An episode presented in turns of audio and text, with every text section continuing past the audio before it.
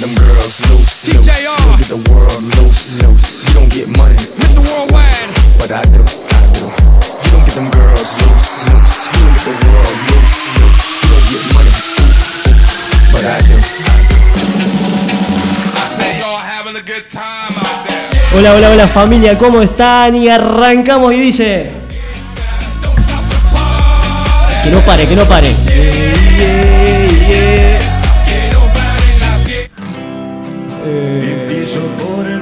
Operador. Bueno, pero arrancamos el programa como muestra un poquito el día. Un poquito que sale el sol, ahí arriba, un poquito nublado, con una música más tranquila. De vuelta, va, va, va, va. Olvídense de lo que pasó, que empieza de vuelta. ¿ah? Radio en vivo. Radio en vivo.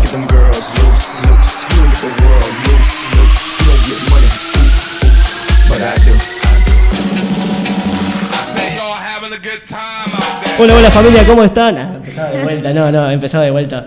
Un papelón. No pasa nada, no pasa nada. ¿Cómo está familia? ¿Cómo, ¿Cómo la está pasando este viernes hermoso? Entre comillas.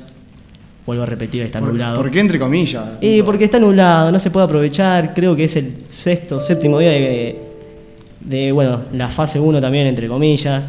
Y no se puede salir a pasear, a tomar mates. Pero bueno, lo bueno es que están todos adentro cuidándose y nos están escuchando, están tomando mates, están comiendo ese bizcochito que voy a estar esperando. Los mensajes para que me cuenten qué están haciendo.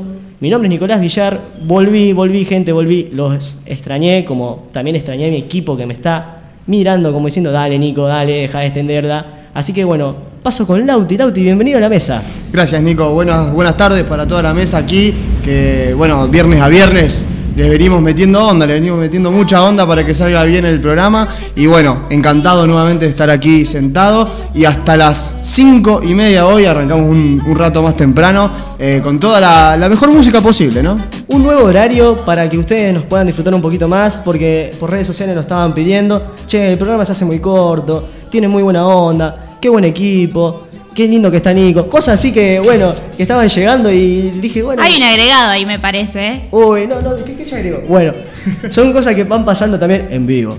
Y bueno, pasamos con nuestra invitada, invitada de lujo, de honor, entrevistada. No, mentira, ¿cómo andás, Lu? Te extrañé. Hola Nico, ¿cómo andás? ¿Todo bien?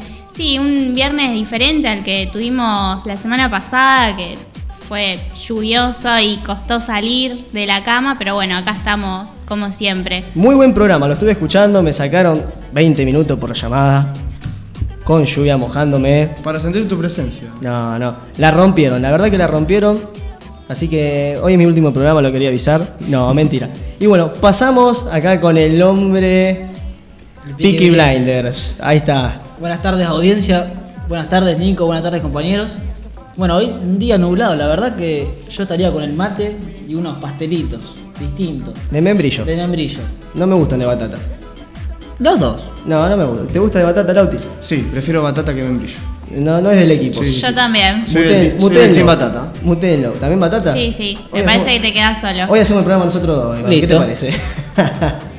bueno, siendo las 4 y 3 de la tarde, 22 grados en Rosario, nublado, por así decirlo. Largamos el primer corte y ya volvemos con todos los títulos.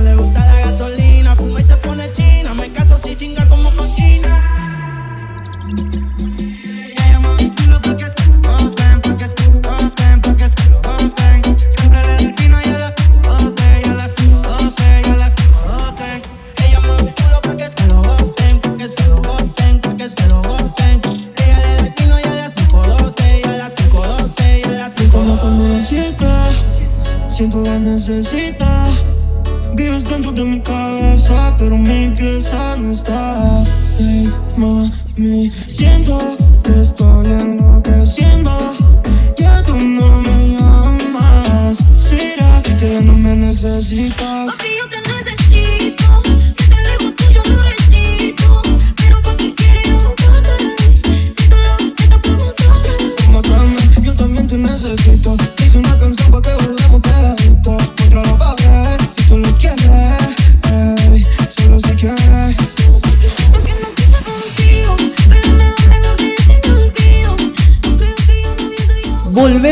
Primer bloque y presentamos lo que trajimos para hoy. Esto calentito, que tiene de todo un poco de acá, de allá. Interesante, un poquito complicado. Las bombas, que a mi compañera no le gusta que diga bombas. Así que no le vamos a decir más bombas, le vamos a decir eh, objeto explosivo. Objeto explosivo, tío. Objeto- TNT. TNT. Me gusta, me gusta. Bueno, antes de presentar los títulos que tenemos acá en la mesa, también vamos a estar informando, comentando que va a estar saliendo en unos minutitos. Orne, que nos está escuchando, le mandamos un saludo, que hoy está desde casa. Así que nos trae toda la actualidad de Rosario. También lo tenemos Juanjo. Juanjo que va a estar trayendo un poquito de lo que se viene mañana de la Champions, un poquito de tenis, un poquito de básquet. Muy interesante, muy interesante el programa con todo lo que está cargado. No sé qué opinan compañeros, la verdad que es algo que, que me gusta, que sea todo mixto, ¿no? Nada de nada de un solo tema, por así decirlo. Así que bueno, vamos a estar llamando a Orne, así nos podemos comunicar. Y bueno, Lauti, vos me vas a estar avisando. Sí, sí, sí, a ver, como- cuando gustes. Yo estoy para todo, para esto. Estoy en, to- estoy en todas. Adelante, por favor. También tenemos dos invitados mientras hacemos contacto. Tenemos dos invitados muy importantes de las canteras de Rosario, una de Rosario Central y otra de Newells, donde nos nos van a estar informando un poquito de cómo es la preparación de los chicos, cómo se enfrentan los chicos a esta nueva realidad de estar jugando en primera división, de que los equipos de primera división esté formado por muchos chicos. Así que va a estar interesante. Y también, bueno, vamos a tener las bombas. No, los objetos no, no, no, explosivos. Perdón, objetos explosivos. Pero ya me, Gracias. ya me- ya me acostumbré. Bueno, le mandamos un abrazo a Elías, que, bueno, está trabajando. No nos puede ni escuchar, pero bueno, ya nos va a escuchar por Spotify. Hoy no está para hacer señas. No está para, viste, que tira señas por todos lados. No me tira señas. Es Pero verdad, hoy, es verdad. hoy estoy tranquilo, hoy siento que puedo estar tranquilo. Vos me avisás cuando está. ¿Ya está? Orne, ¿estás ahí? Hola Nico, ¿cómo estás? Hola, Orne, ¿cómo estás? Te extrañamos. Ay, muy bien, se les escucha muy bien. ¿Se escucha bien? Sí, te escucho bastante bien. Y hoy vinimos más temprano, hoy nos pusimos las pilas. Me parece muy bien. Qué lindo horario que tienen ahora, sumándole media hora. Para hablar de muchas cosas. Era como comentábamos un poco antes, que la gente en las redes sociales nos pedía un poquito más, pedían escucharte un poquito más, así que bueno, fue algo que tuvimos que negociar con Guille y Juli, que le mandamos un saludo y ellos accedieron, están felices, así que bueno, algo, algo positivo de lo que se nos va dando en este... algo positivo, sí, totalmente positivo. nuevo programa. algo. Sí, Yo soy Tea, eh, no, o sea, soy Tea patata, no soy Tea membrillo, es un asco. sí. Ahí tenés. Tomá, somos más. Es un asco. Te miran. Tres contra dos. Eh, chicos, ¿quién quiere seguir conduciendo el programa? A mí me parece que hay que preguntarle al público qué Hay opina. que preguntar al público qué membrillo. Chicos, me acuérdense, acuérdense, acuérdense lo que, ojo lo que ponen en las redes sociales, acuérdense que yo y Elías somos el alma y la felicidad de este grupo. Me Ahí, imagino. Y yo. Iván, Iván, ¿cómo estás? Empezaba de vuelta. Bueno, ¿qué nos traes Bueno, para hoy? tenemos mucha información de lo que pasó durante la semana y el día de hoy. Para empezar, vamos a hablar del coronavirus y todo lo que anduvo pasando, los datos oficiales de toda esta cuarentena, fase 1 se podría decir. Entre comillas. Estuvo favorablemente bajando los números y hoy tenemos camas disponibles, que es la verdad una muy buena noticia. Muy buena Para noticia. Toda la región, que sí, no había una cama disponible.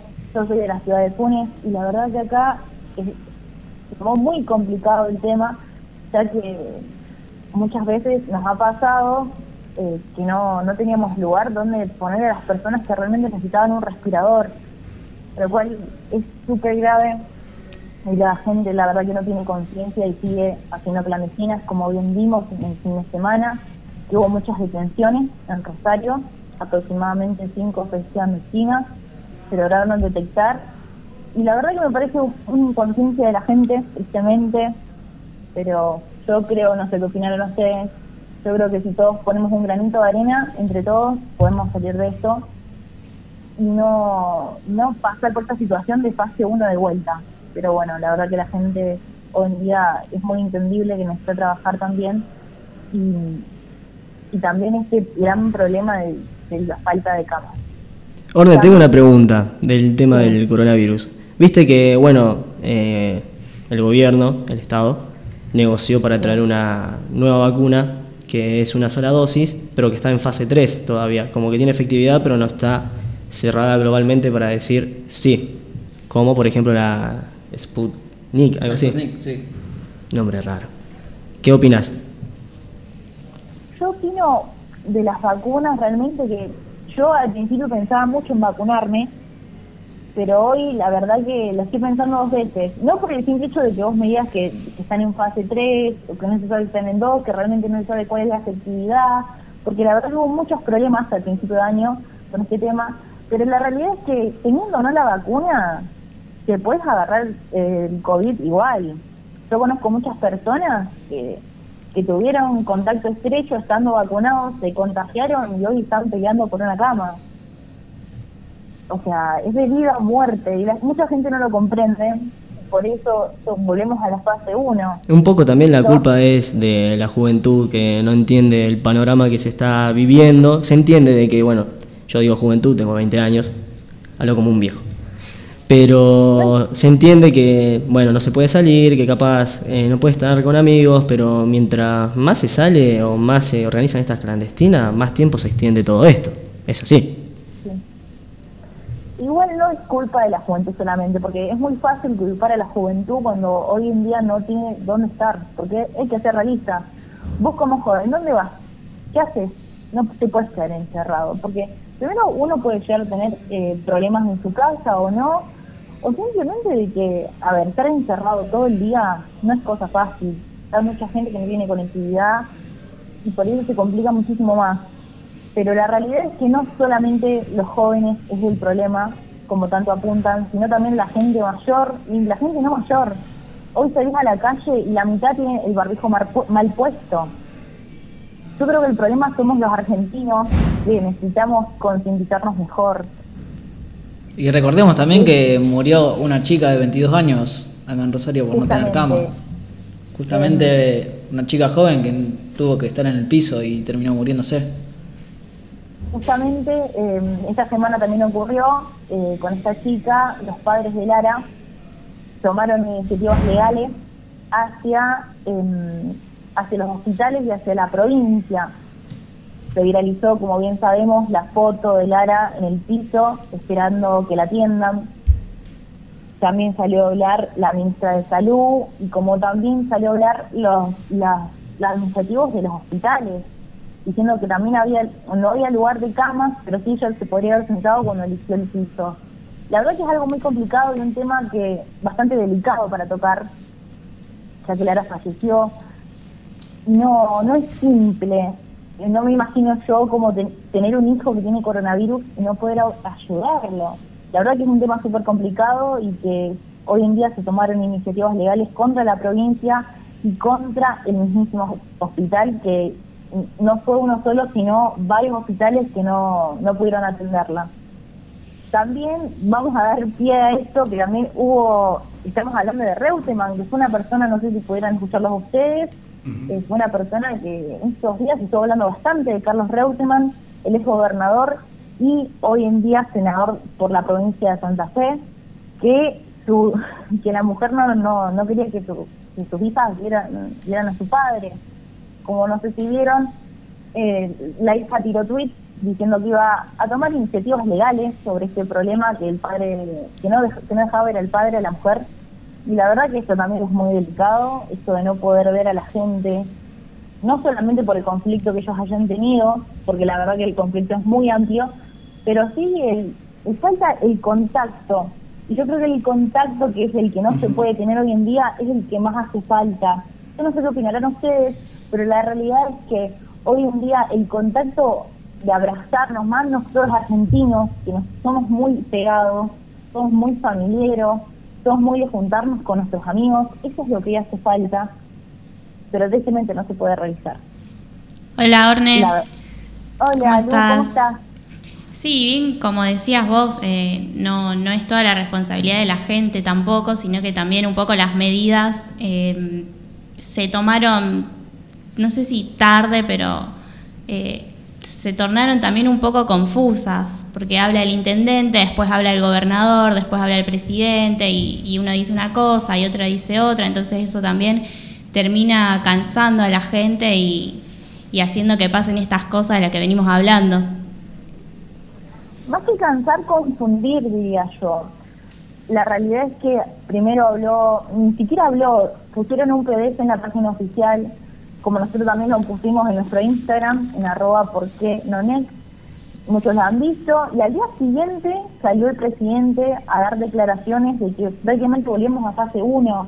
Y también tomó mucha confusión, y también, además de que nos exigían si salíamos, eh, ser esenciales. Y no solamente ser esenciales, sino tener la aplicación Cuidar. Yo prácticamente tuve muchísimos problemas con la aplicación, no sé si alguno de ustedes lo tuvo, yo tuve muchísimos problemas para descargarla, no se me habilitaba la página, o sea, no me abría. Y así como me pasó a mí, le pasó a mucha gente. La realidad es que hay algunas cosas que se deberían, para mí, tristemente lo tengo que decir, esa etapa de confinamiento estuvo bien entre comillas porque se pudieron bajar los casos, pero tampoco estuvo bien esto de, de la falta de sincronización entre provincia y entre nación. Igual de todos modos, eh, esta semana habló el, el Hola, ¿me escuchan? Sí, te escuchamos, te escuchamos. Ah, perdón, pensé que se había cortado, por eso dejé de hablar. Habló el gobernador de nuestra provincia diciendo que nuevamente íbamos a volver a las, a las restricciones que él había dicho anteriormente que hable el presidente. Son todas confusiones que se van dando y la realidad es que a las personas esto realmente les afecta y no para bien. Esa es la realidad en la que estamos viviendo prácticamente. Es una realidad complicada porque, bueno, primero te dicen una cosa, después a los días, que es entendible también estando en el lugar de ellos porque tomar una decisión hoy en día, después de casi dos años con el virus, eh, la gente está cansada. Más allá de que esté cansada, es una situación que, cansancio no, no, no es un justificativo para poder salir sin barbijo, para hacer lo que se quiera hacer hoy en día. Me parece que las medidas están para cuidarse y no la estamos tomando, no estamos teniendo presente lo, lo que es capaz, porque también el virus mutó, está el- la cepa brasilera, la cepa eh, de Inglaterra, de Nueva Zelanda, así que me parece que no estamos tomando magnitud todavía. Todavía nos falta mucho como provincia y como una nación argentina, le falta bastante. Yo creo que es como decís, la conciencia y es parte de nosotros esto y es el gran problema de todos los ciudadanos. La realidad es que hay que cuidarse más y que tomar tomar conciencia es lo mejor que podemos hacer. Bueno, Orne, ¿algún temita más que no sea de- del coronavirus, de la realidad de hoy en día, para poder salir un poquito de, de esta cruda Mucho realidad? Esto del, sí, esto del, del paro del colectivo, como bien sabemos, eh, desde ayer y hoy hubo paro de 48 horas, y de, estos son de corta y larga distancia, no, larga distancia no, media distancia y de nivel nacional.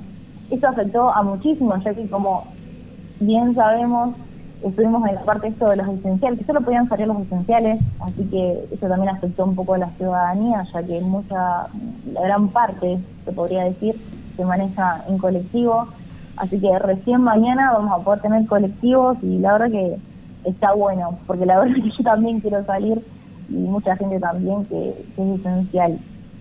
Y como último tema, no sé si ustedes van a tocar fútbol hoy, pero un tema bastante delicado que pasó en Venado Tuerto fue que imputaron a un preparador físico por abusar sexualmente de sus alumnas.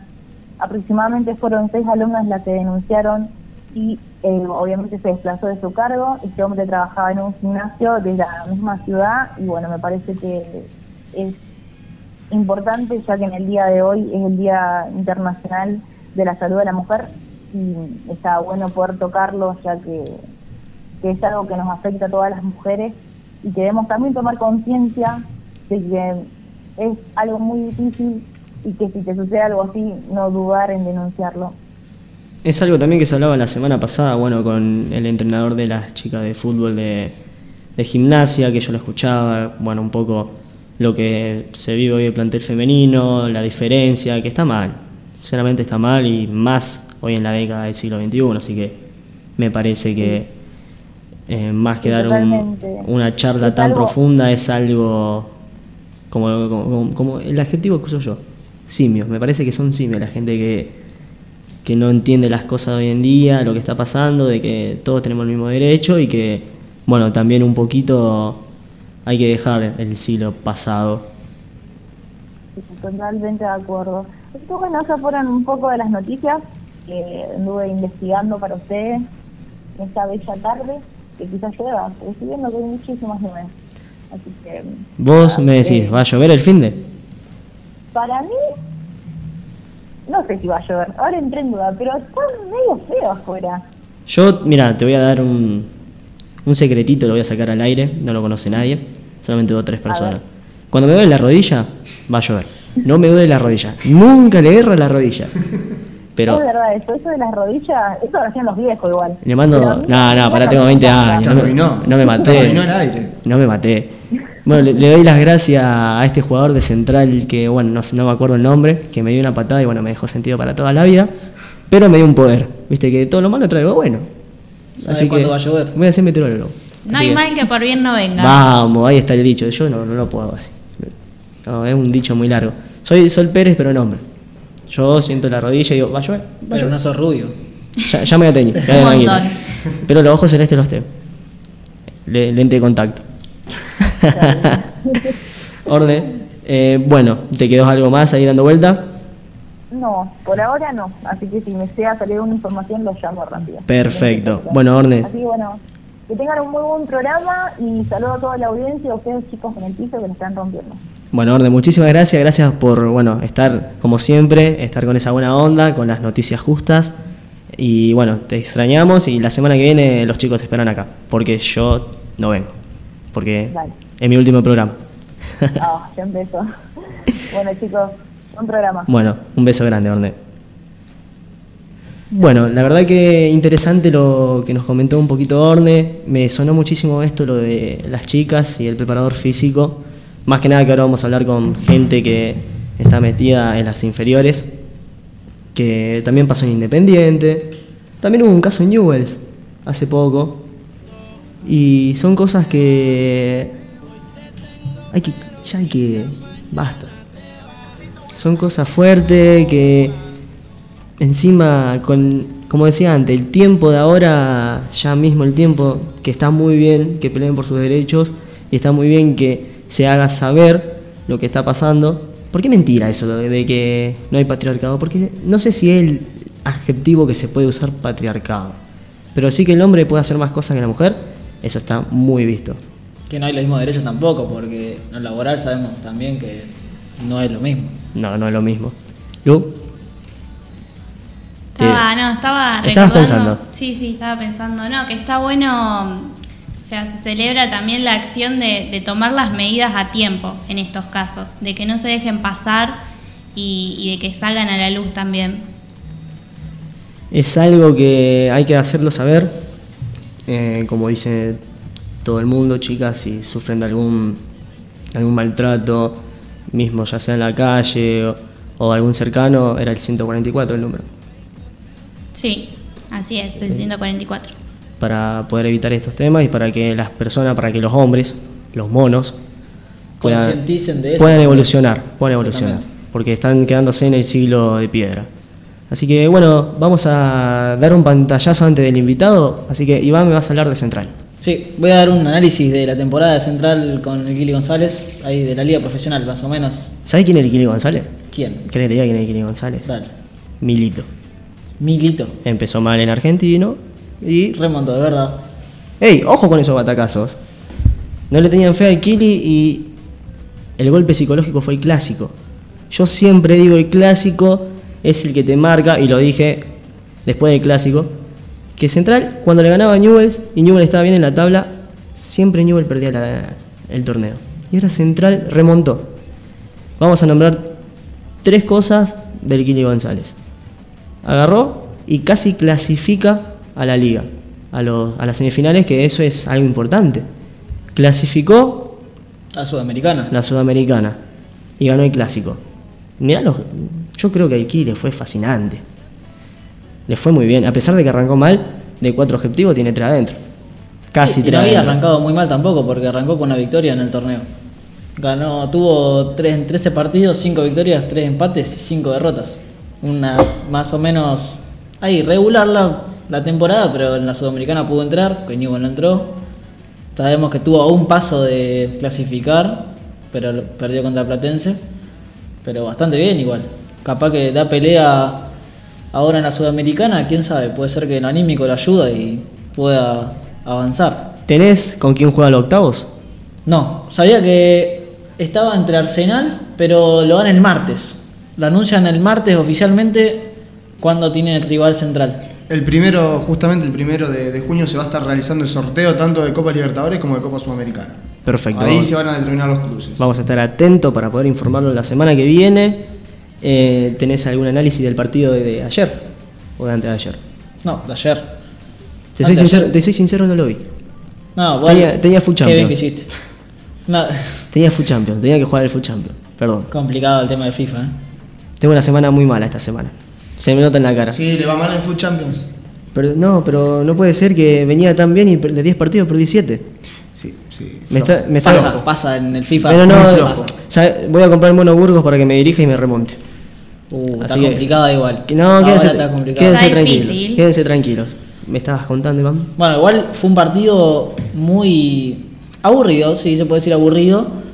Empataron 0 a 0 y la verdad que tuvo mala pelota Central, pero Central venía sabiendo de que San Lorenzo le estaba ganando a Huachipato. Yo no puedo creer San Lorenzo. No, no, no, no puedo creer. Lo ayudó Central un montón porque Central no tuvo ni que hacer nada, la verdad, porque Huachipato tenía que ganar para clasificar y dejar atrás a Central. Sí, pero tenía que ganar por una goleada. Linda goleada.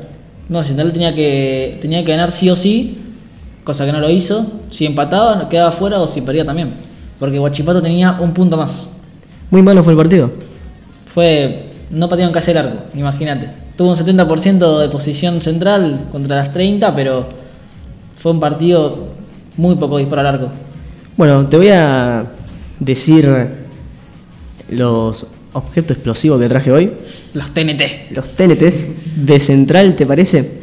Que, bueno, se está sonando mucho. Voy a sacar la, La libretita. la libretita. Hace ruido en el micrófono, me muero. Increíble. Bueno, hay un rumor muy fuerte. No, ya me están mandando mensaje porque, ojo lo que vas a decir, me están diciendo. El Kili González eh, dice no lo tires. No lo tires, no lo tires, por favor, no lo tires.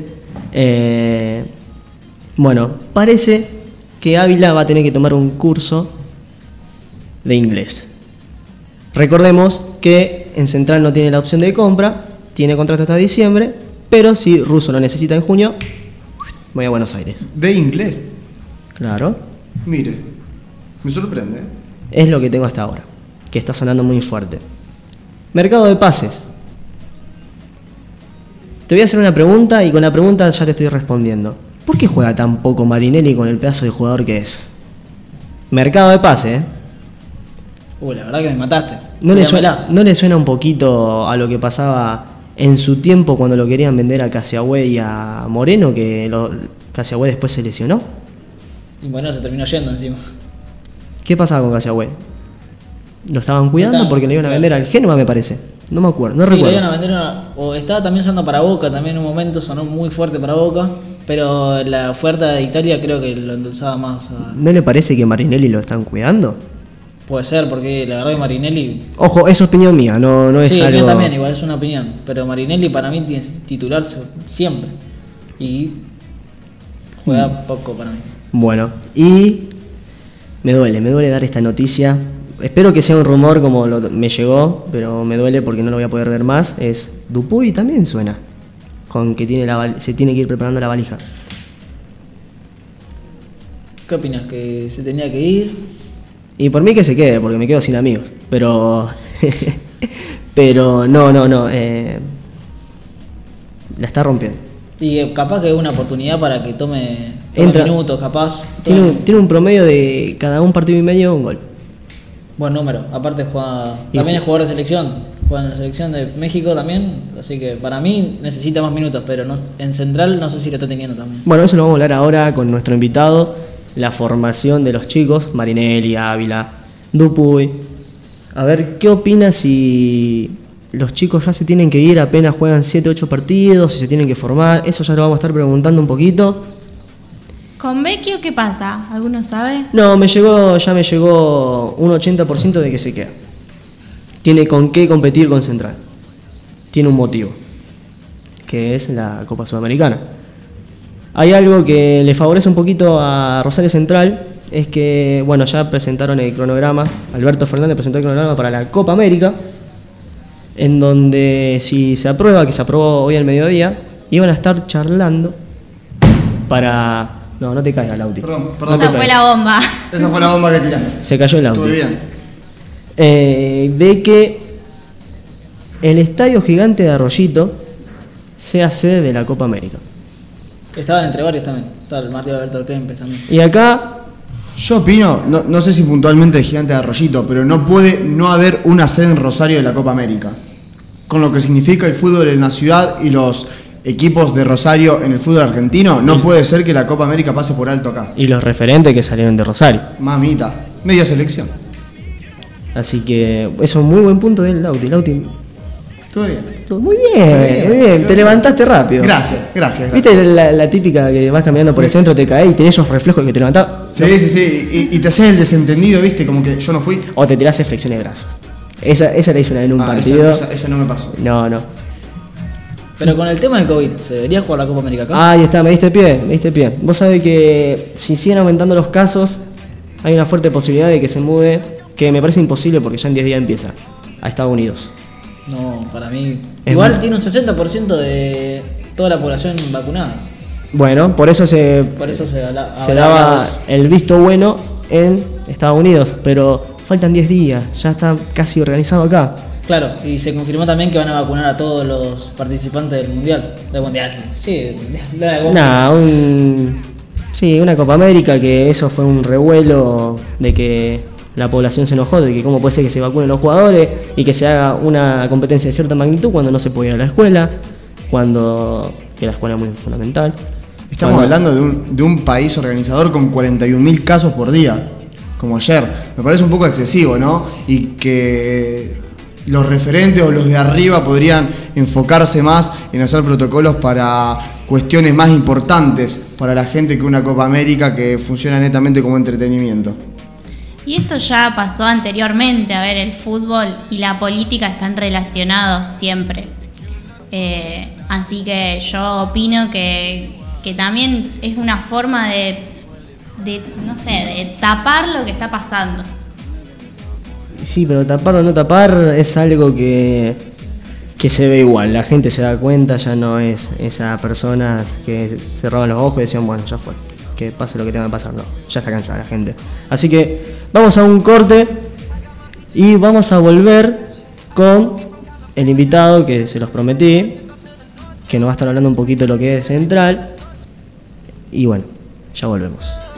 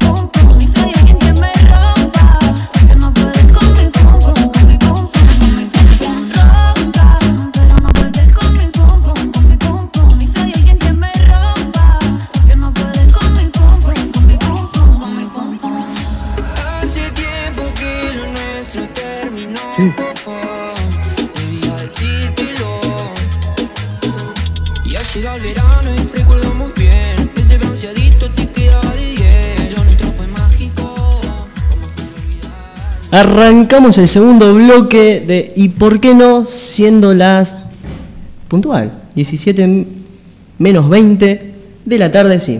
Perdonen chicos.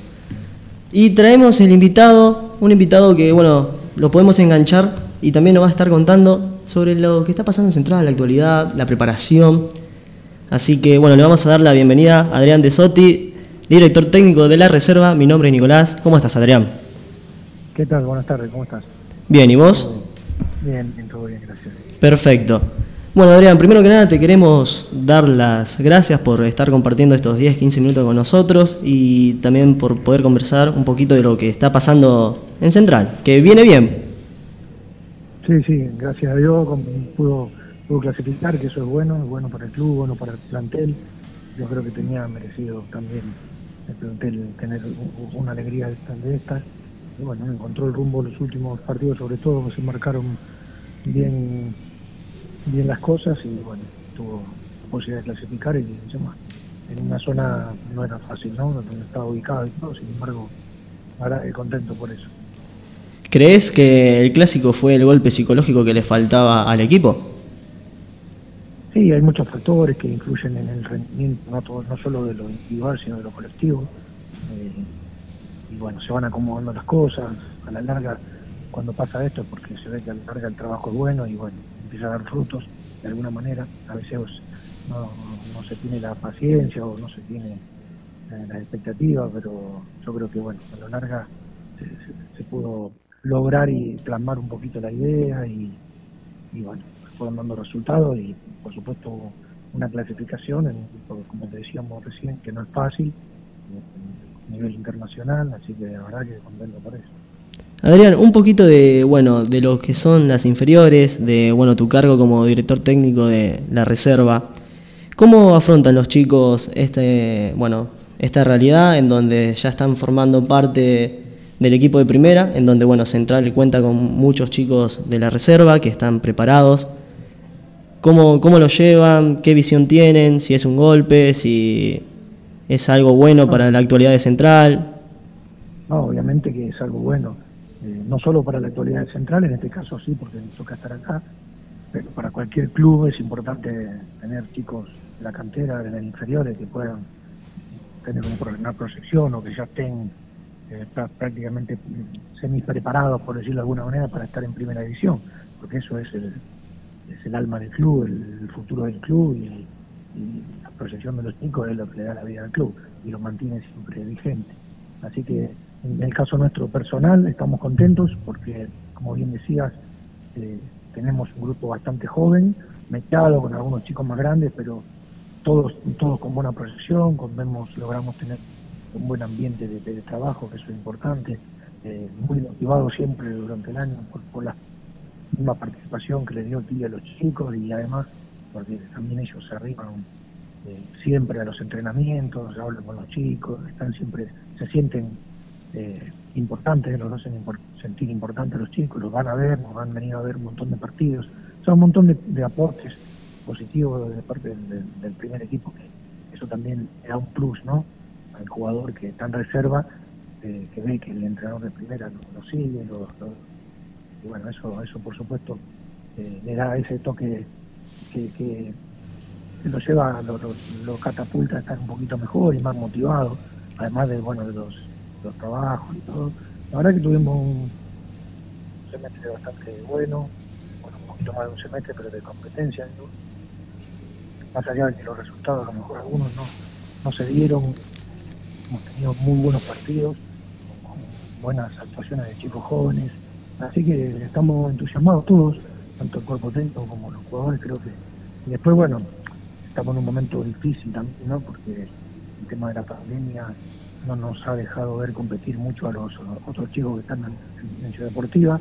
Más allá de eso, hemos tenido interacción con ellos y hemos ido trayendo y llevando chicos de, Ciudad Deportiva para, ver su nivel y cómo estaban para poder incluirlos en el de reserva. De hecho, muchos se han quedado. O sea que, bueno, el caso de Beli es uno, de los de los ejemplos más gráficos y además más, más rápidos ¿no? que, le pasó, lo hemos traído, marcó unos goles, estuvo bien, subió a primera división, o sea, cosas así que han pasado, eso bueno nos gratifica también a nosotros.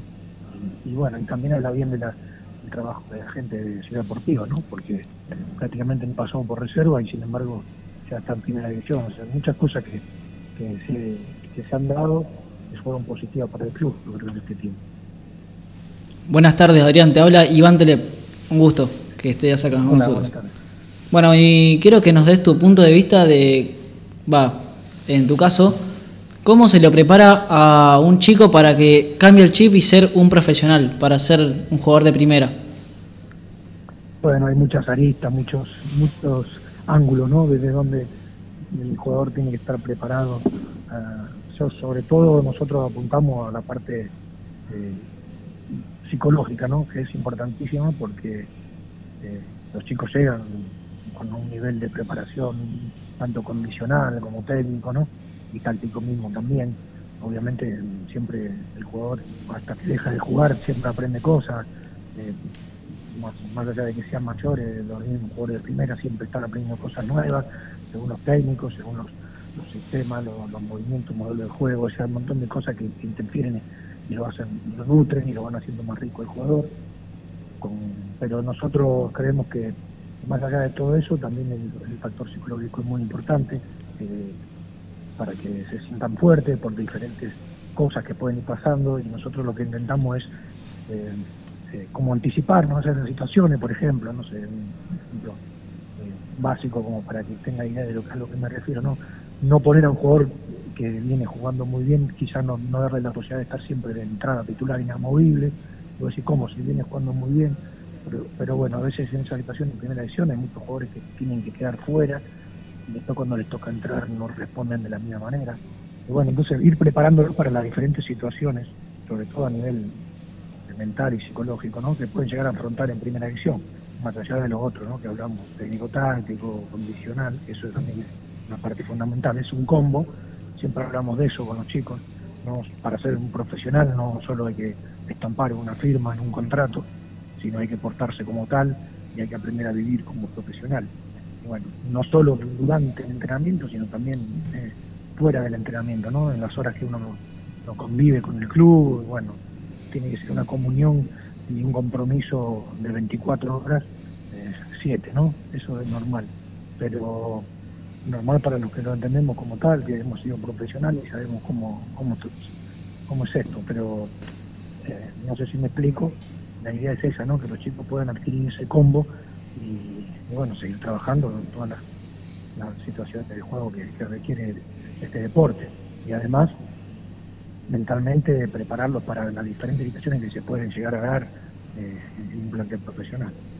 Adrián, de vuelta Nicolás, te quería preguntar, eh, bueno, porque a principio de, de la, jor- de la jornada, de- digamos, del torneo, que no se daban los resultados, el hincha estaba enojado con el Kili, en las redes sociales decían que se vaya y ahora está contenta porque, bueno, sabemos que lo que quiere el club y también los hinchas es que siempre esté bien.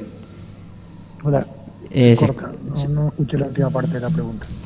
de que bueno, de que lo que quiere el club, también los hinchas y los referentes, es que esté bien el club, que se den los resultados. Mi pregunta iba un poquito más a eso.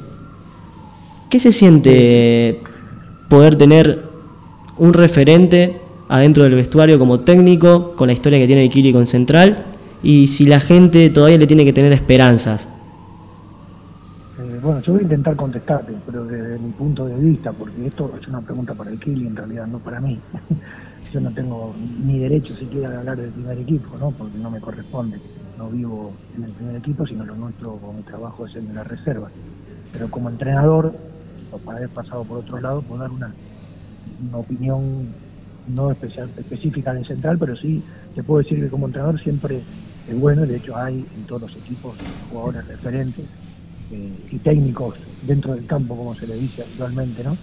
Eh, que son importantes, obviamente, para el para el equipo, porque los jugadores uno entrena durante los cinco o seis días de la semana y tiene un gran porcentaje de responsabilidad como entrenador.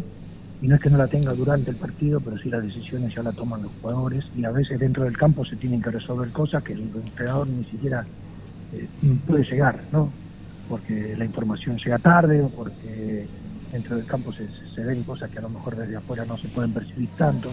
Eh, entonces, bueno, siempre es importante tener gente como referente y gente que ha tenido experiencia y, bueno, que por, por algún momento parece que se pone el equipo al hombro o lo hace así realmente y, bueno, siempre, siempre es bueno. Ya te digo, es una, una opinión personal, no en el caso particular del central, porque yo no lo vivo desde adentro y tampoco me corresponde, ¿no? Eh, eso yo creo que le corresponde al entrenador de primera división, no dar, dar esa opinión con respecto a lo particular. Pero Ah. bueno, yo lo veo así y es, y es bueno. Adrián, buenas tardes. Lautaro Beta te saluda. ¿Cómo te va? Buenas tardes. ¿Qué tal? Consultarte particularmente sobre tus sensaciones, tus sentimientos de ver en primera división, si bien esto trae, trae, mm, a ver, trae todas las consecuencias que dejó la pandemia, ver la cantidad de pibes que están jugando en los clubes de primera división y particularmente Central, un equipo que depende casi exclusivamente del funcionamiento de los chicos por los cuales vos ah, has entrenado. ¿Qué sentís al ver a esos, a esos jugadores que además del contexto futbolístico también debes conocer el contexto personal, el contexto familiar que debe vivir cada uno y que debe ser más que una alegría, ¿no? Sí, sí, es una alegría enorme. Eh, me pongo empáticamente en el lugar de los chicos y es un sueño hecho realidad para ellos. Y, bueno, y creo que todavía esto va a continuar porque yo no, no sé la realidad de otros equipos, sí hay muchos jugadores jóvenes dando vuelta en primera, en primera división ahora en Argentina por, por esta pandemia y todo esto, pero Central eh, tiene una cantidad enorme y a veces eh, yo creo que, va a haber, va, a seguir saliendo, saliendo jugadores y, llegar a primera división porque las condiciones, una cantidad muy, muy nutrida de, diferentes jugadores. Yo creo que siendo estos años atrás va a empezar a ver frutos. Obviamente hay que tener paciencia porque son jugadores jóvenes y van a ir aprendiendo cosas, ir viviendo, de hecho vimos el momento del Pupi mismo Ferreira, que a mí me tocó tenerlo en séptima división hace unos años atrás. Yo sabía que iba a terminar jugando mejor porque capacidad iba a ir de alza todavía mucho más, no creo que el 100%. Va a empezar a encontrar más rendimiento. En el caso del especial, lo nombro porque yo lo tuve sé lo que puede dar. Bueno, a lo mejor no se le tenía mucha paciencia, pero es normal, es un chico joven, tiene que aprender a, estar dentro de un campo de juego, a, a competir en ese nivel. Y bueno, lo está haciendo, de hecho terminó muy bien, a mí eso me contenta mucho. Y así hay muchos jugadores que van a empezar a, sorprender a algunos, entre comillas, ¿no? A los que no lo conocen tanto, pero nosotros creo que no. Sabemos que, Central está fuerte a nivel de inferiores, bueno, de hecho lo ha demostrado y bueno, teniendo un entrenador que también aproveche esa situación y le dé oportunidades como lo hace va a empezar a, notar eso es muy bueno para un club como hablábamos al principio de la nota Bueno, Adrián, eh, primero que nada, de vuelta darte las gracias por esta nota, por estos 10, 15 minutos donde estuvimos hablando de la actualidad de los chicos de Central y bueno, en donde se le están dando los resultados y también los chicos están jugando muy bien. bueno no, agradecerte a vos y a bueno todo el equipo y qué bueno que la gente también se entere un poquito de lo que pasa en las inferiores de cómo cómo funcionan y bueno estas charlas siempre eh, realmente a los hinchas yo creo alegría no por saber cómo están los chicos inferiores que son el futuro del club Alegría y tranquilidad también, porque son los que van a llevar la responsabilidad en los 90 minutos de las competencias, digamos. así es así es Así que bueno, Adrián, te deseo muy buenas tardes y muy buen fin de semana. bueno gracias igual Abrazo enorme. hasta luego Bueno, la verdad que fue una nota muy informativa de lo que pasa antes de llegar a primera, de cómo se preparan los chicos, que me interesa mucho esto. Este programa lo quiero dedicar para eso, porque los equipos de hoy en día, Newell Central, depende mucho de los chicos, más allá si es tema económico, si de confianza o no. Me quedé con una frase toda la semana de lo que me dijo Lauti la semana pasada, de que los chicos son en este momento, y no en este momento, sino que siempre, el aporte económico del día de mañana para el club. Yo sé que los chicos quieren debutar, yo sé que los chicos quieren llegar y quieren hacer un nombre, una historia, ser ídolos, pero también hay que tener esa confianza, aportar esa confianza o ese granito en ese pibe que está ahí jugando en la reserva, por así decirlo, en forma criolla, y puede descoserla. Lo Chelso, Servi, ahora en este caso Marinelli, que está dando mucho que hablar. El Pupi Ferreira también. El Pu- Pupi Ferreira entró como cambio en un partido, después directamente arrancó como, como titular y en el clásico, que es un partido muy importante, fue el- para mí el que mejor jugó. Tenemos a Villagra también que debutó, pero ahora no está jugando mucho, pero también es un punto alto que le hizo debutar. Son, son los chicos que, bueno, gracias a la formación del equipo, eh, empiezan a tener un valor también, lo empiezan a ver eh, reclutadores de afuera, van a hacer su nombre y el día de mañana no se sabe si vuelven o no, si van a venir para darle una mano al equipo o no, pero son también el ingreso para poder seguir construyendo el equipo actual. Y es algo muy interesante. También, como le había preguntado al principio a Adrián, de que a los chicos hay que darles la confianza y de que se dejen preparar más con, con lo que está pasando ahora en el equipo, que tienen referentes como eh, Rubén, también como Becho, que son gente que los prepara, gente que, que también enseñan todo lo que aprendieron en, en estos pasos de los años, que son referentes indiscutibles de Central. Y más sabiendo que no, va- no van a estar toda la vida los referentes, tienen que armar una historia, una nueva generación también, los pibes de la reserva, como también la parte del club. Van a ser la generación del día de mañana. Claro. Hoy, hoy es Rubén, mañana puede ser Dupuy, Marinelli. Y ojalá que sea así, ojalá que a los chicos se le den. Sí, aparte con todo respeto al, fútbol argentino, ¿no? Me parece que hoy la tendencia no es eh, salir de un club y ser ídolo en ese club, sino hacerse económicamente y hacerse un nombre en el fútbol europeo, en el fútbol internacional. Me parece que ya dejó de, de existir ese jugador que quiere llegar a primera y jugar 15 años en el club donde nació, en el club de sus amores, en el club donde surgió. Porque económicamente no estamos igual que el resto de los países, económicamente no estamos igual que el resto del mundo. Eh, donde antes podíamos llegar a igualarlo y donde antes el fútbol argentino tenía mucha más presencia, ya sea en la selección nacional o en el ámbito internacional, por así decirlo. Me parece que esa tendencia ha ido para otro lado por los caminos, los caminos mismos y los rumbos mismos del fútbol, que lo han, depositado a, a la vorágine constante de irse a otro lugar en Europa y no acá en Argentina. Es algo que cabe destacar muchísimo y que también es lo que está pasando hoy en día. Los chicos, eh, si bien se mentalizan desde chicos llegar a primera, romperla, ya sea Newell, Central, Boca, River, Argentino, cualquier club en donde están haciendo la cantera, pero se olvidan de marcar una huella o de formarse bien para después poder estar tranquilo en Europa. Porque no es debutar, meter 5 o 6 goles e irse a Europa. Porque Europa no es el fútbol, argen- no es el fútbol argentino. También hay que destacar que hay muchísimo argentino en Europa. Nosotros somos En, cuna, en todos los equipos hay un argentino. Prácticamente en todos los equipos hay un argentino. somos cuna de, de- de Europa. Bueno, Sí. eso que decías vos de debutar, jugar dos, tres partidos e irte, pasó muchísimo en Newells también. Por eso también eh, se discute muchísimo el trabajo en inferiores, de que por ahí no se hace bien, de que los jugadores juegan un partido y se van, que no llegan.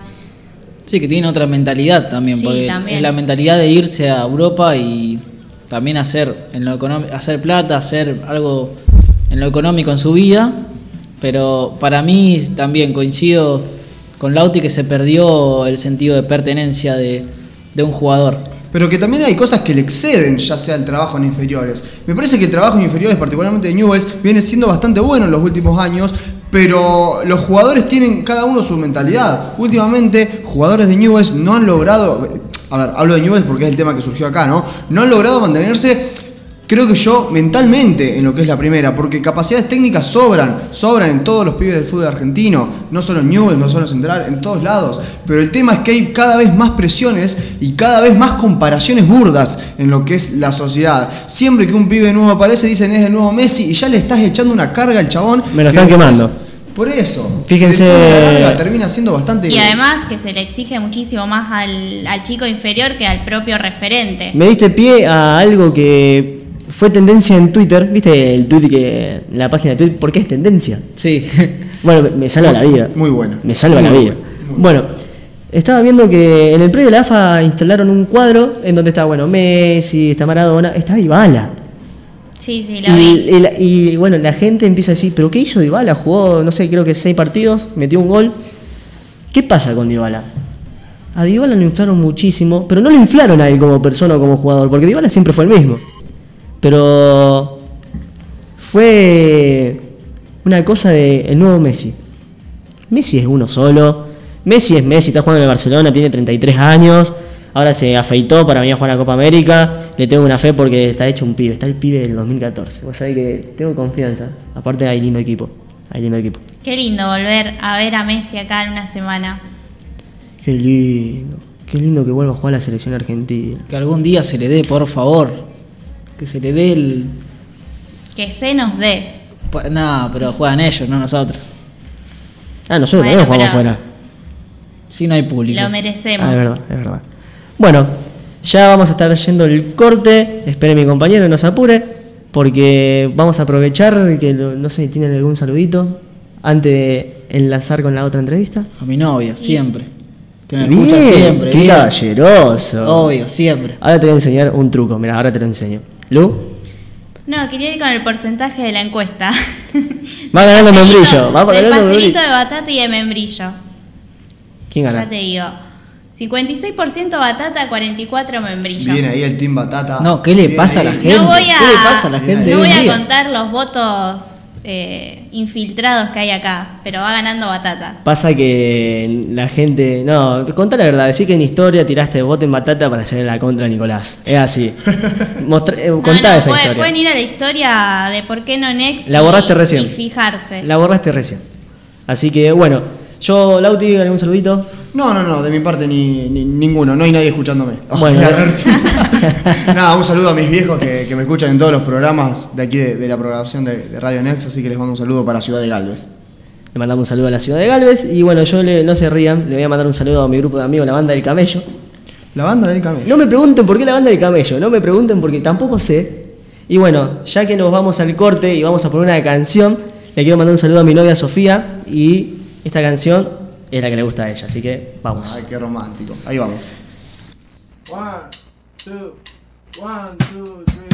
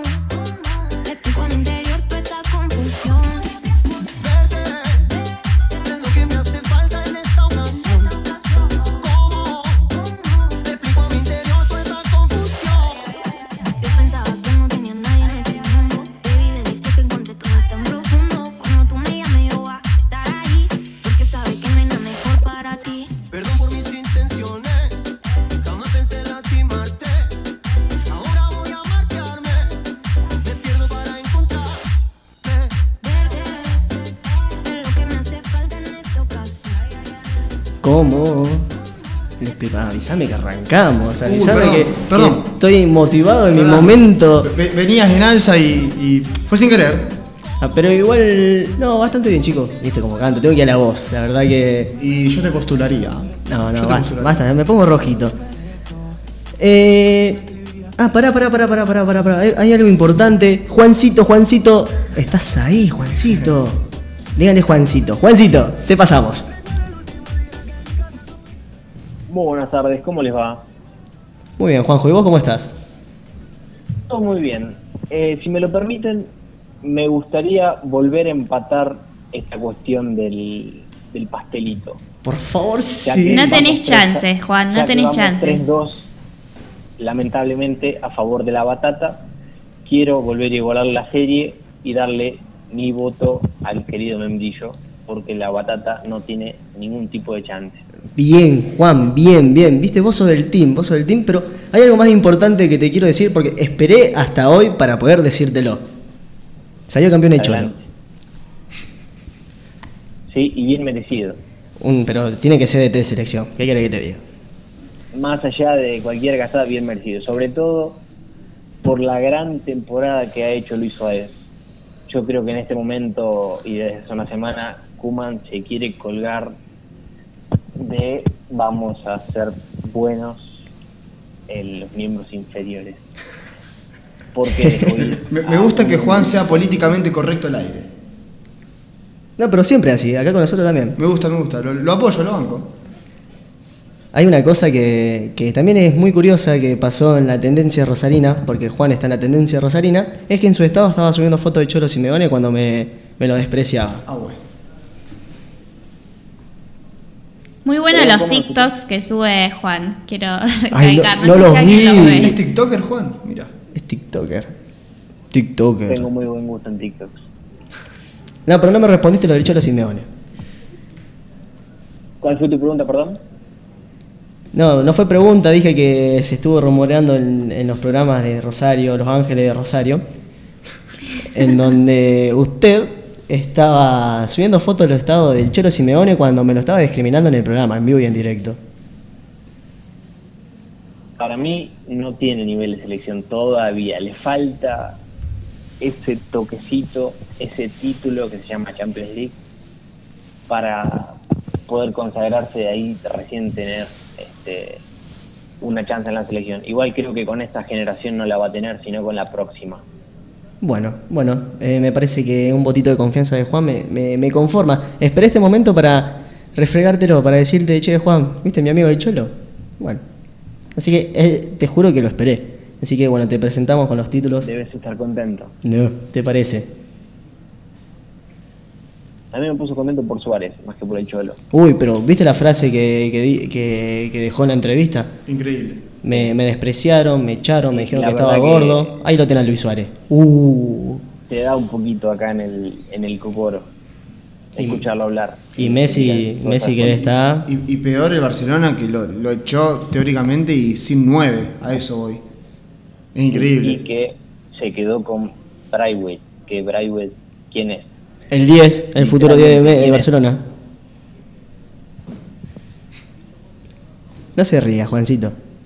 Si pidió la 10. Eh, bueno, son cosas que, que no se entiendan. Juan, ¿qué me trajiste?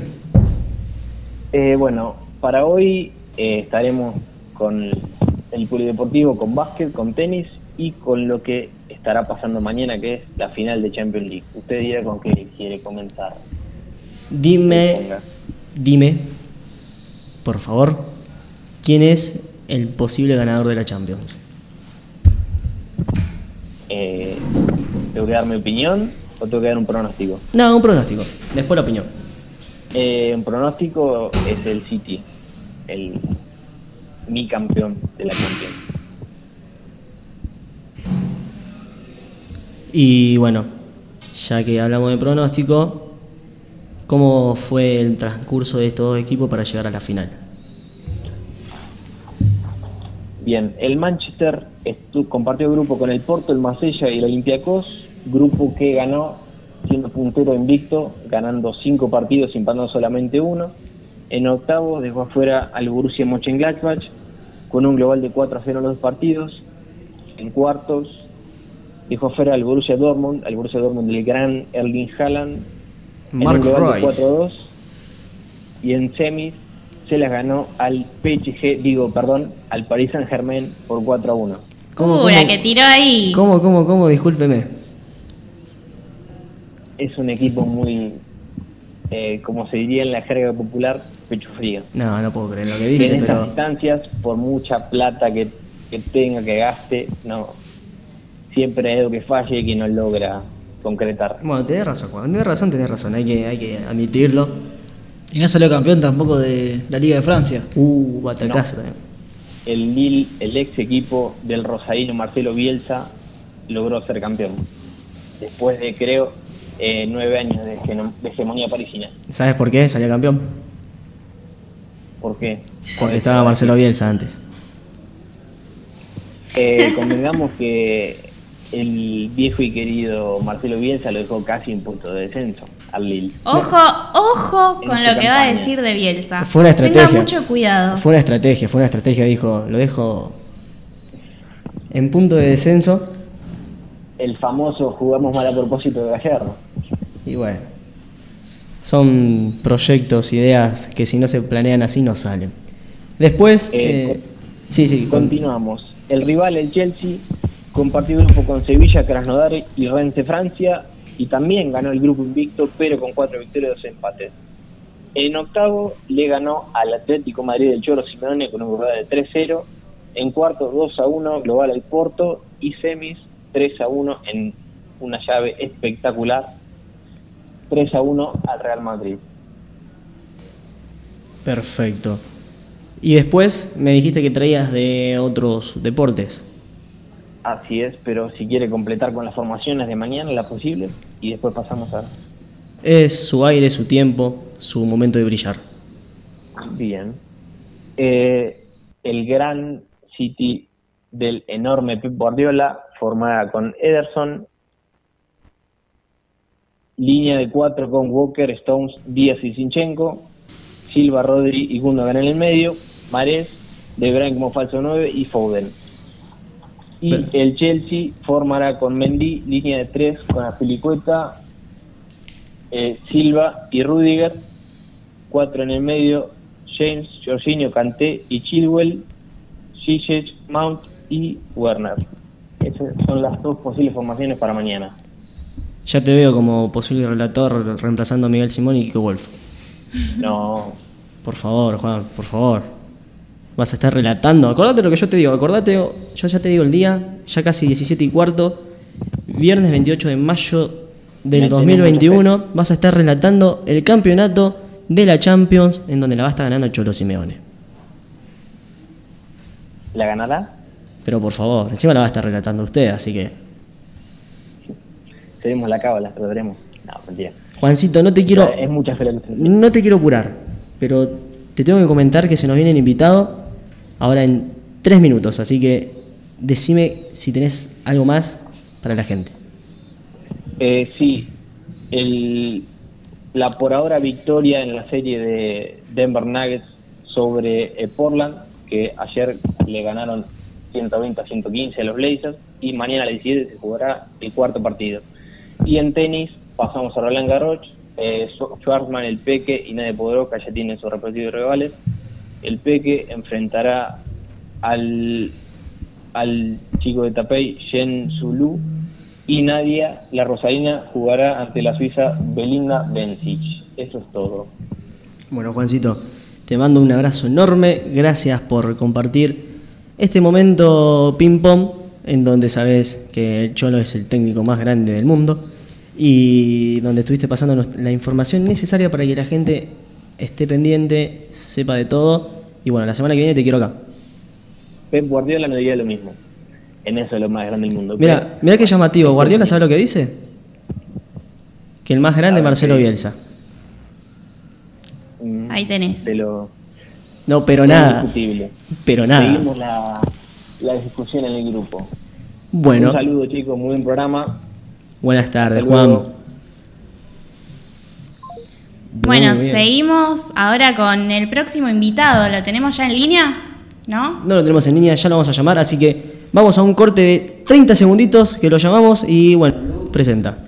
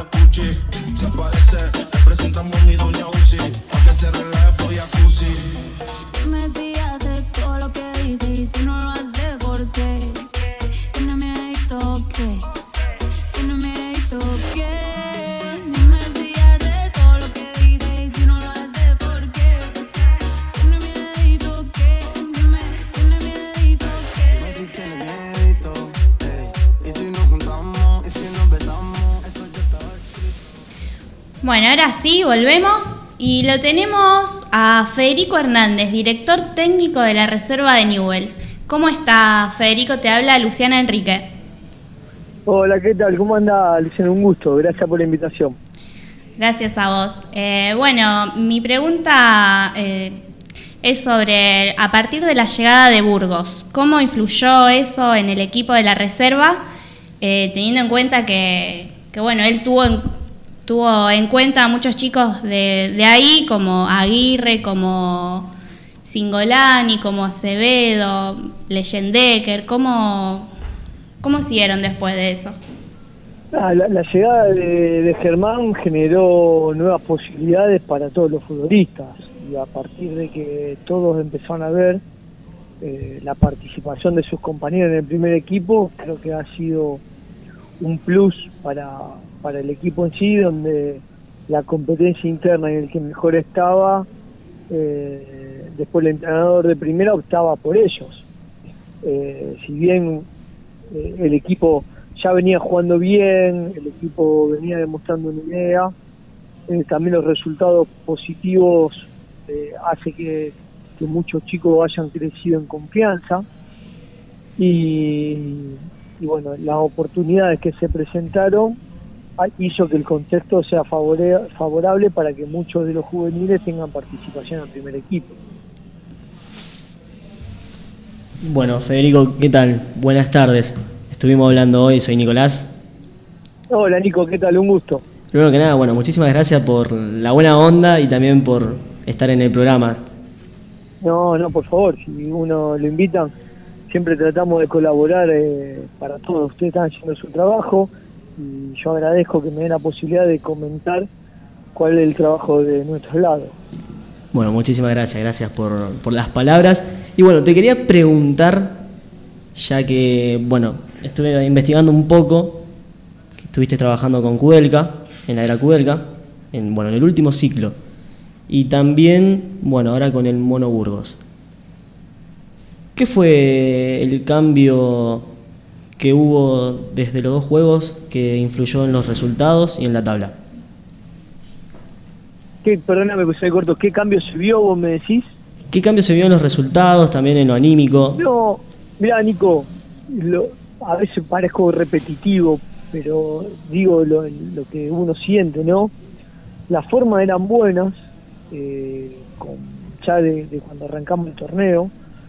Habíamos tenido unos partidos muy buenos que nos quedamos eh, sin resultado positivo por, porque nos pateaban de afuera del área y nos clavaban los dos golazos en el ángulo como nos pasó con defensa o Independiente perder el partido en el último minuto cuando Independiente venía puntero. Eh, sí también se dio justo que habíamos tenido al inicio muchos futbolistas con lesiones que las primeras fechas no lo podíamos contemplar el ritmo de, de la preparación que tenían los equipos de Buenos Aires que nosotros sabíamos que iba a llevar eh, cuatro o cinco partidos. Entonces justo se da que la salida de Darío, la llegada de Germán, nosotros pudimos recuperar esos futbolistas y Germán vio con buenos ojos que futbolistas que no participen en el primer equipo tengan el espacio para competir en, en reserva, entrenando previamente con nosotros.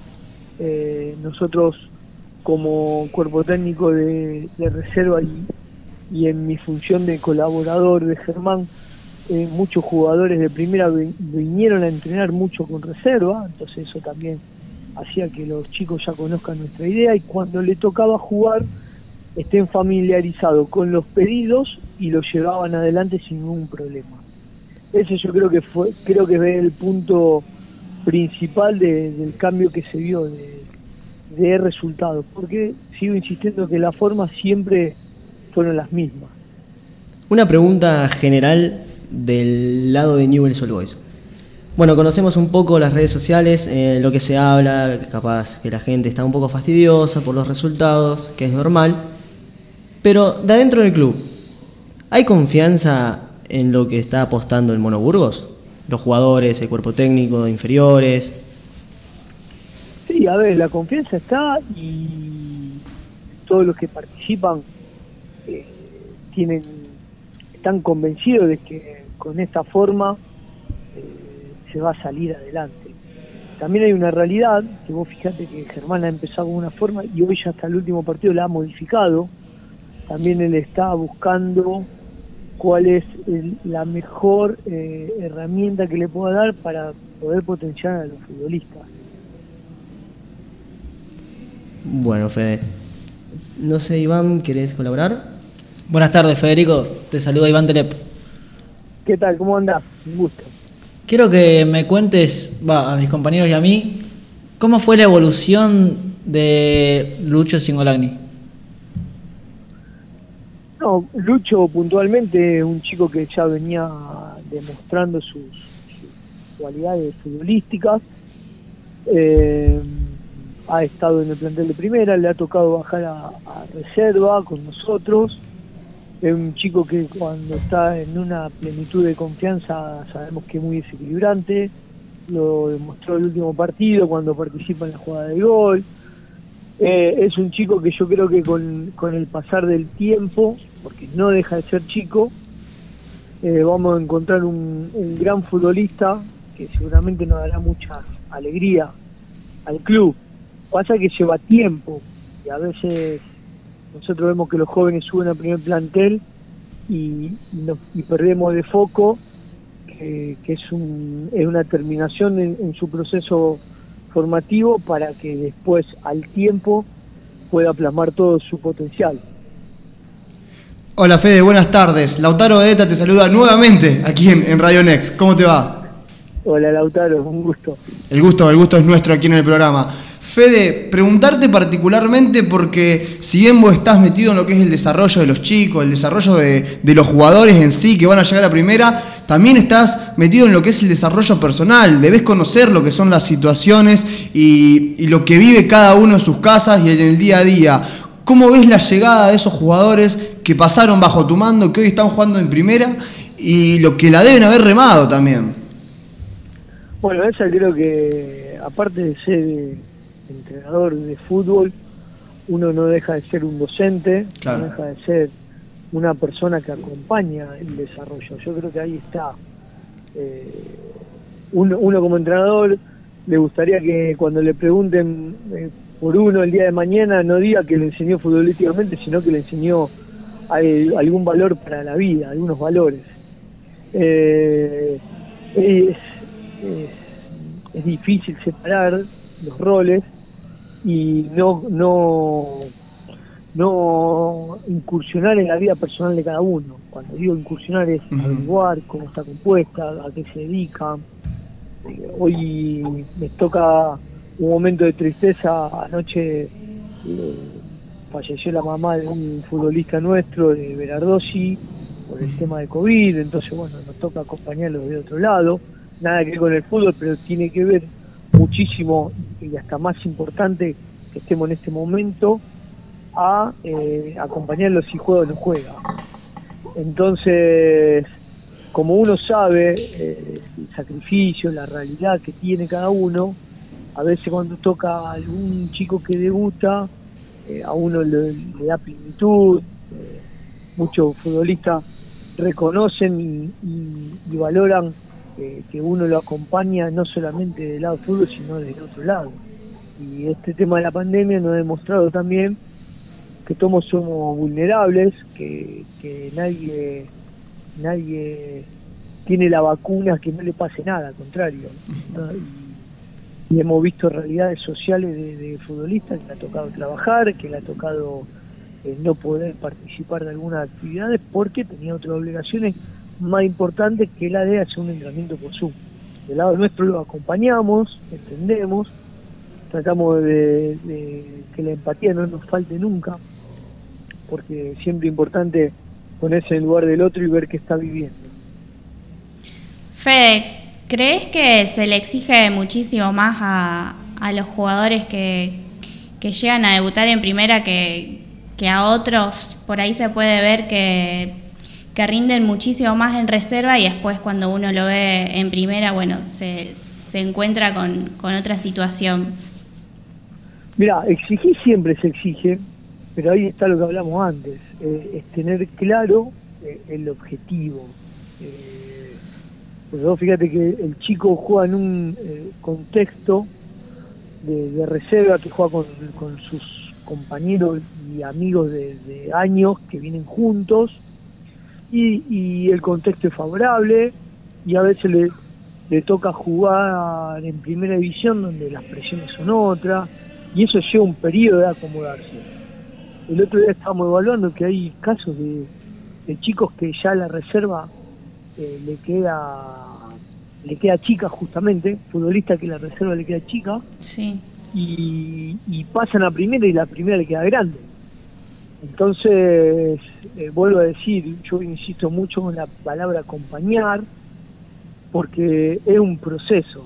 Siempre me gusta poner ejemplos de, de, de la gente que con la que hablo. Ustedes, a lo mejor, tus primeros programas titubeás, no, no hacen una pregunta con una convicción, que después de los 100 programas que tenés al aire, lo te manejás con otra confianza. Y esto es un ámbito de la vida en general. Los futbolistas jóvenes no están exentos de, de esta situación, de que le lleva tiempo, de que le lleva confianza, hasta que empieza a conocer estas nuevas situaciones y ya la transita de otra manera. Bueno, Federico, primero que nada, muchísimas gracias por tu tiempo, por compartir esta tarde con nosotros y por contarnos lo que se vive adentro del club, en las inferiores, lo que pasa por la cabeza de- del entrenador y también por lo que pasa en los jugadores, que hoy en día la mayoría de, de los jugadores que presenta el plantel de Newell son de la cantera. Así es.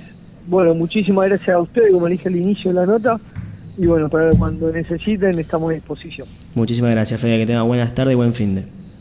Cariño y saludo a la audiencia. Bueno, muy lindas notas, la verdad, hoy hablando un poco de lo que es la preparación, las inferiores. Lu, comentame Sí, de Newell's. hablando, hablando justamente de las inferiores, de los chicos, eh, me gustó mucho el partido que hicieron con la, eh, en la Sudamericana el martes pasado, que bueno, pasó lo que era más probable que, que podía pasar, que Newells quedó eliminado, no pudo, tenía una mínima chance, pero bueno, Libertad eh, le ganó a, a Palestino y Newells empató con. Uh, me, me olvidé el nombre. Atlético Con Goyanense. Atlético Goyanense, sí. Sí, sí, al principio había arrancado bien porque, bueno, convirtió en el segundo tiempo un gol Gianni y, había ahí como un mínimo de esperanzas porque iba ganando Palestino 1 a 0, pero bueno, después se lo empataron y, y a Newell's le pasó lo mismo, así que quedó fuera y bueno, recalco lo que veníamos hablando los programas anteriores, fin de un ciclo para varios referentes. Bueno, algo que me dio pie Lu y ya nos despedimos con esto. Primero que no voy a poder dar mi, opinión sobre lo que pasó en Newells, no vamos a estar hablando, lo van a hablar la semana que viene porque nos quedamos cortos con una hora y media. Me parece que voy a tener que hablar con Guille que me está escuchando atrás de puerta. Guille, me vas a tener que dar media hora más. De algo que voy a dejar como consigna para la semana que viene y con esto cierro. ¿Hay un plan en el vestuario para tumbar al Mono Burgos? Porque sin referentes, Newell está jugando mejor. Me despido, que tengan buen fin de semana. Hasta luego.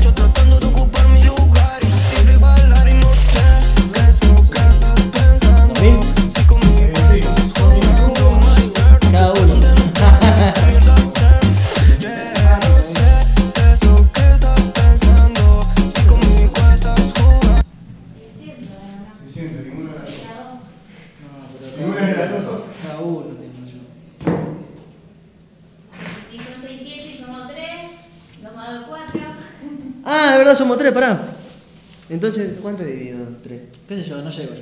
Bueno, ¿Cuánto falta? Hay. Eh, 500 de 550, falta 50 pesos. Bueno, dame uno, dame ¿Qué uno. son los tuyos, Gil? Nos cagaste. Cagaste, yo puse 150, pero bueno, ya. Y bueno. Ah, ¿Por qué se lo hicieron? Oh. Hicimos 200 nosotros. Bien. Sí, déjalo ver. ¿Abierto así o ahora? No, no, así, así. Ando mirando la foto.